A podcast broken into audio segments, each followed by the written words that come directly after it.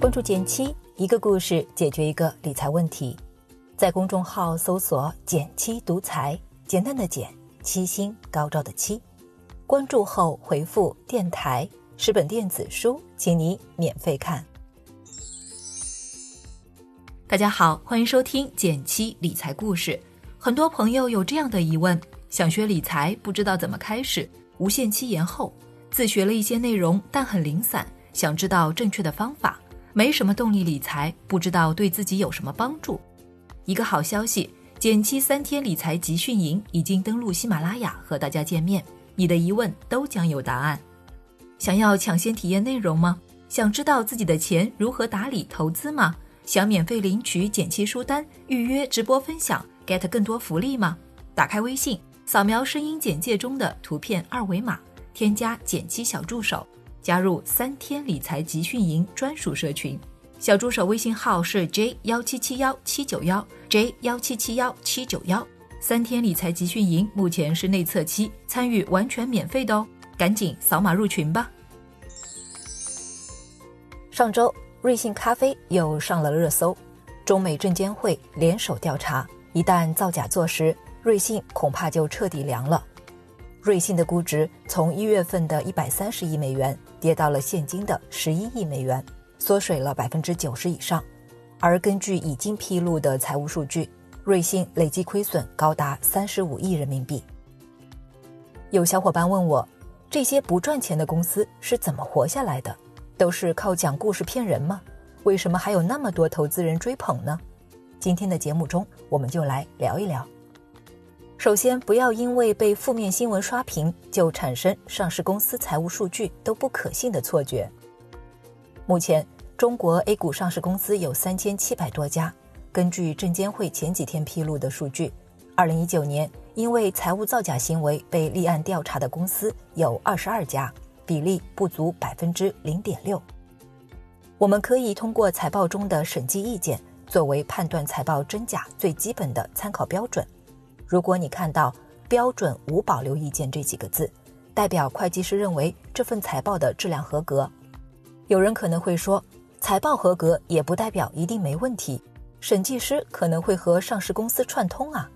现实中这个比例非常低，因为作为独立的第三方审计机构，这样做无疑彻底断送自己的职业生涯。此次瑞幸自曝造假的起点。也正是永安会计师事务所在审计年报时发现了问题。不谈造假的极端案例，我们来看一个财报真实、一直不怎么赚钱，却又受到投资者追捧的案例。常年亏损的亚马逊，目前市值已经超过一点二万亿美金。创始人贝索斯有一段非常有名的话：“如果非要让我们在公司财报的美观和最大化未来现金流之间选择的话，我们选择后者。”首先，简单解释一下现金流和利润的区别。减七包子铺每年收入十万，各项成本费用六万，那么利润就是四万。但到了年底，包子铺的账上却没钱了。有很多原因会导致账面上的利润和手里现金的差异，比如客户赊账一万，虽然先记为收入，但实际明年才会给钱，这就是财报中对应的应收账款。五万元买机器。实打实花出去五万元，但本年只算了一万的费用，对应财报里面固定资产折旧。你会发现，那些表面看起来赚钱的公司，一年忙到头，手里的现金可能并没有变多，甚至可能还减少了。如果一家公司的净现金流是负数，就意味着它正在消耗自己原有的现金储备，也就是说，它的输血速度比流血速度慢，这是一个需要特别警惕的风险提示。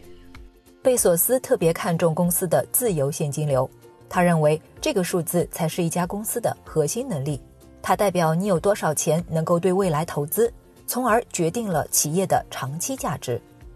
换句话说，赚钱能力不简单等同于当下有利润，还需要看企业是否具备长期生存的能力。这与股神巴菲特的看法不谋而合。巴菲特认为。如果一家企业在运营过程中可以产生充沛的自由现金流，不用靠投资者后续投入，也不用靠负债经营，就可以实现稳定发展，才是真正值得投资的好企业。所以，巴菲特一直非常看重企业的自由现金流，他认为自由现金流才是一家企业真实的价值。如果你认为一家企业未来的现金流折现到现在值一百块，那么自然愿意在当下花二十块钱买入它。回到我们最开始的问题，不赚钱的公司到底为什么会有人愿意投资？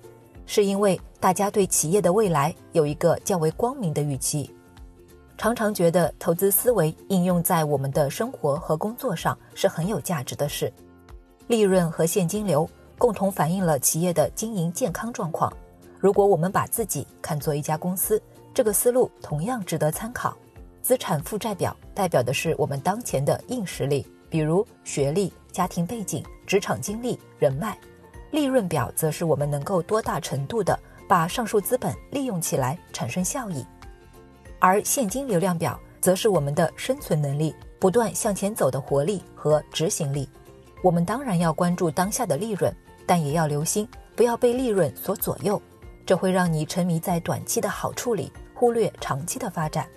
比如，身边不乏一些为了加薪频繁跳槽换工作的人，title 越来越高大上，能力却空心化，并没有培养自己的长期竞争力，最后被打回原形。我们可以时不时的停下来，做个自我检视。和起点相比，我们出发了多久，走了多远的路？我们是在追求当下的利益，还是长远的价值？我们有没有为未来持续投入？短期不赚钱，不见得都是坏事。放眼长久，才有可能赚大钱。好了，今天就到这里了。右上角订阅电台，我知道明天还会遇见你。微信搜索并关注“减七独裁，记得回复“电台”，你真的会变有钱哦。